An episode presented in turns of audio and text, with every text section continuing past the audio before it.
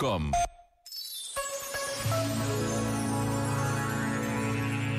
Quando nos pedem coragem, há sempre um sopro de receio. O que é que me espera? Mas a este pedido ou simples informação, podemos responder com a certeza de que Deus nunca nos abandona. É verdade que também é possível deixar que o medo nos consuma e que tudo nos pareça bem pior do que é na realidade. Mas quando acreditamos que Deus não falta, a coragem ganha uma nova dimensão e somos capazes de muito mais do que alguma vez poderíamos imaginar.